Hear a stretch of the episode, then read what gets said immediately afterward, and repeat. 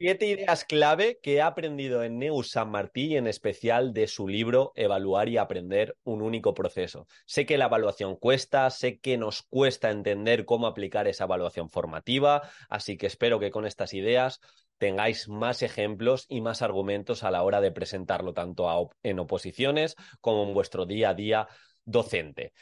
Por cierto, estoy en negociaciones a ver si tengo suerte y puede sacar un ratito y viene Neus San Martí a hablar sobre evaluación al podcast. Sería un auténtico honor, pero ya sabéis, todo el mundo va a tope y a veces cuesta.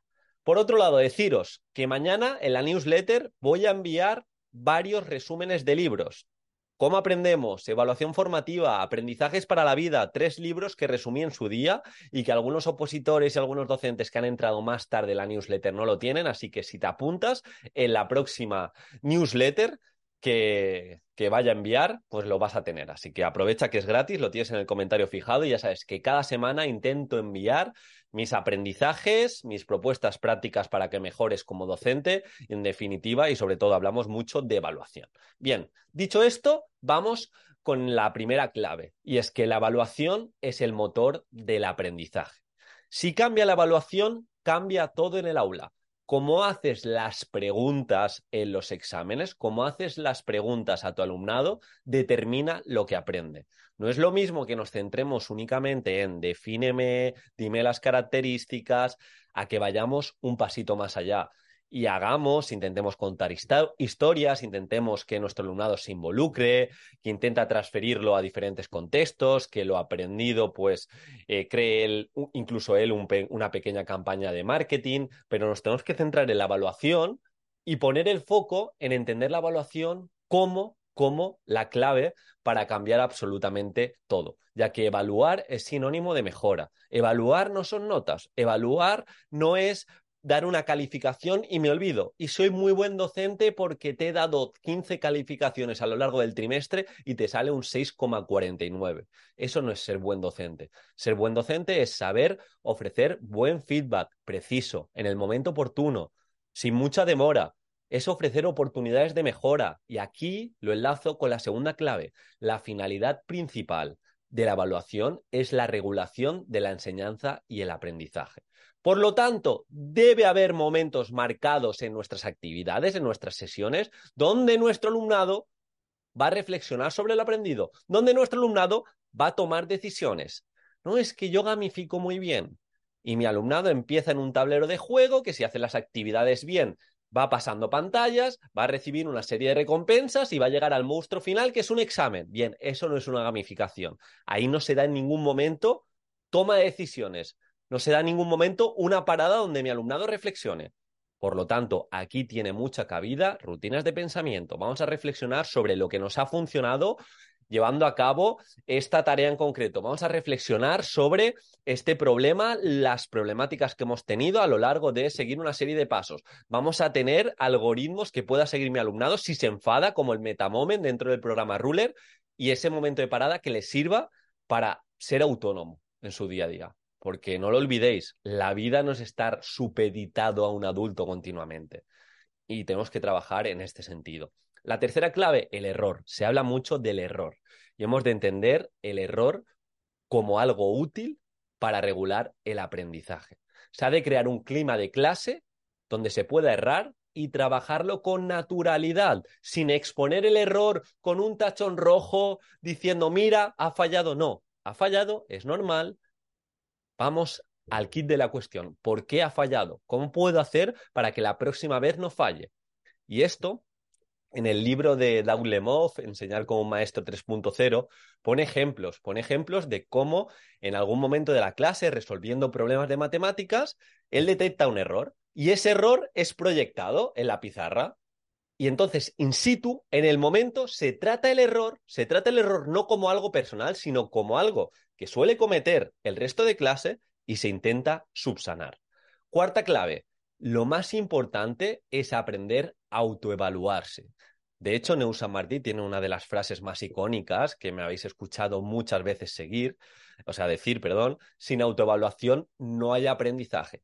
Debemos guiar al alumnado a que tome decisiones, como hemos dicho, y que sea consciente, y para eso ha de entender los instrumentos de evaluación, ha de entender los criterios de evaluación de una forma cercana, para que sepa qué hace, qué más puede hacer, si ha errado, cómo puede mejorar, eso que ha aprendido o eso que ha fallado, si le pasa fuera del contexto escolar, cómo lo puede mejorar. Y aquí entrarían diferentes instrumentos como la base de orientación, entrarían diferentes momentos donde como se puede llevar a cabo la metacognición y se pueden llevar a cabo tickets de salida donde se destaque el principal aprendizaje, donde se destaque y aquí el docente puede hacer un pequeño mix de las problemáticas o lo que más ha costado aprender o qué les gustaría al alumnado seguir aprendiendo y sobre eso pues hacer una clase extra. En definitiva, si quiero de verdad trabajar la competencia de aprender a aprender, la autonomía de mi alumnado y de hecho las situaciones de aprendizaje nos dan pie a que se den estos momentos de reflexión, hemos de contemplar la autoevaluación y de hecho así aparece en el currículum.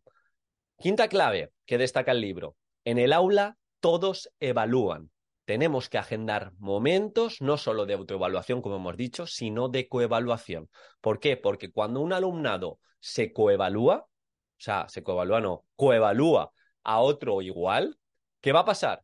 Que no solo va a mejorar su interacción oral, sino también va a conocer de una manera mucho más concreta los criterios de evaluación. Y cuando a él le toque hacer la misma tarea, pues no solo la va a conocer desde dentro, sino también desde fuera, porque ha emitido diferentes juicios. Entonces es una muy buena propuesta, pero es que esta coevaluación también tiene sentido cuando se da entre iguales docentes. Si entra alguien de la comunidad educativa, entra un familiar, entra otro docente, prepararles para estar abierto a esa propuesta de mejora y no entender la evaluación, no, es que me ha dado un 8, me ha dicho que mi clase es un 8, pero un 8 ¿qué significa?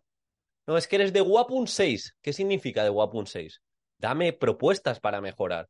Dame cosas concretas que me puedan servir para el día a día. Una nota no dice absolutamente nada. Y obviamente se tiene que dar esos momentos de evaluación, alumno-docente, docente-alumno, momentos agendados también para que sea realista, para que nos dé feedback nuestro alumnado y no feedback Está bien que sea feedback cualitativo, sin condicionantes, pero si podemos, sobre todo en las primeras sesiones, en las primeras situaciones de aprendizaje, guiar a nuestro alumno para que se fije en el clima de clase, lo que más le ha costado, lo que ha aprendido, para que así podamos mejorar. Sexta clave, utiliza, y esto de hecho aparece tal cual en la legislación, utiliza diferentes instrumentos de evaluación.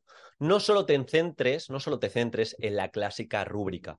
Hay muy buenas propuestas, sobre todo de evaluación diagnóstica, como puede ser un KPSI, como puede ser un cursor, como puede ser en algún momento rúbricas más sencillas, rúbrica de un solo punto, como puede ser una base de orientación que sirva a mi alumnado eh, para utilizar una checklist y si tiene que hacer una redacción, pues seguir una serie de puntos, si tiene que hacer una exposición, pues saber en qué se tiene que fijar, qué tiene que decir primero, cómo tiene que mirar.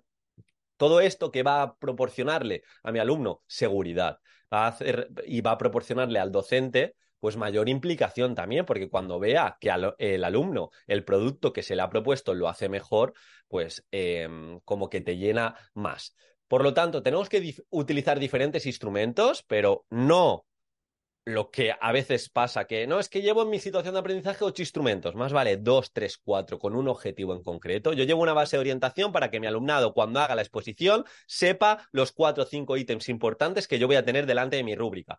Yo voy a hacer un KPSI para en las primeras sesiones detectar lo que sabe mi alumnado de lo que le voy a enseñar y por tanto activar los conocimientos previos. Incluso al final hacer ver esa progresión y utilizarlo como evidencia de aprendizaje dentro de un portfolio. Yo voy a utilizar una rúbrica de un solo punto porque va a haber momentos de autoevaluación que se va a poner en dicho instrumento, va a haber momentos de coevaluación entre alumnos y se va a beneficiar el alumno de ese feedback y va a haber momentos donde el docente le va a dar feedback y también se va a beneficiar el alumno de esas tres vías, de elevar su conciencia, de recibir feedback de, de un igual y también del propio docente. Y por último, evaluar es condición necesaria para mejorar la enseñanza. La evaluación es una de las intervenciones que más revierte positivamente en el aprendizaje. Y esto lo sabemos gracias a Aprendizaje Visible, a metaanálisis de John Hattie, donde se observa que cambiar la, evaluación es una de las intervenciones que más va a beneficiar a nuestro alumnado en cuanto a aprendizaje. Habéis visto siete claves que comparten muchos de los mayores referentes en cuanto a evaluación y en ningún momento hemos hablado de notas. Tenemos que poner notas porque nos lo dice la, la legislación, está claro, pero no a toda costa. No tenemos que olvidar estas claves y, si queréis en otro vídeo hablaremos de feedback, etcétera, etcétera. Así que espero que te haya aportado. Si tienes cualquier duda sobre evaluación, es el vídeo para dejarlo. No lo suelo decir mucho, pero yo tengo una formación que también es acceso de por vida, que se llama, que se llama Con menos notas se aprende más. Es una formación donde me centro y es más para docentes, aunque también puede ayudar a, a opositores. Me centro en evaluación formativa, en evaluación formadora, en trabajar todos los instrumentos, en cómo se hace una rúbrica, en cómo se saca la nota, en cómo se da feedback, en cómo se hace la evaluación diagnóstico. Y es un precio bastante reducido, así que te lo dejo también en el comentario fijado. Si te interesa, le echas un vistazo. Y lo dicho, espero que te haya aportado y si te aporta este tipo de vídeos, como siempre, manita arriba. Un abrazo y mucha fuerza.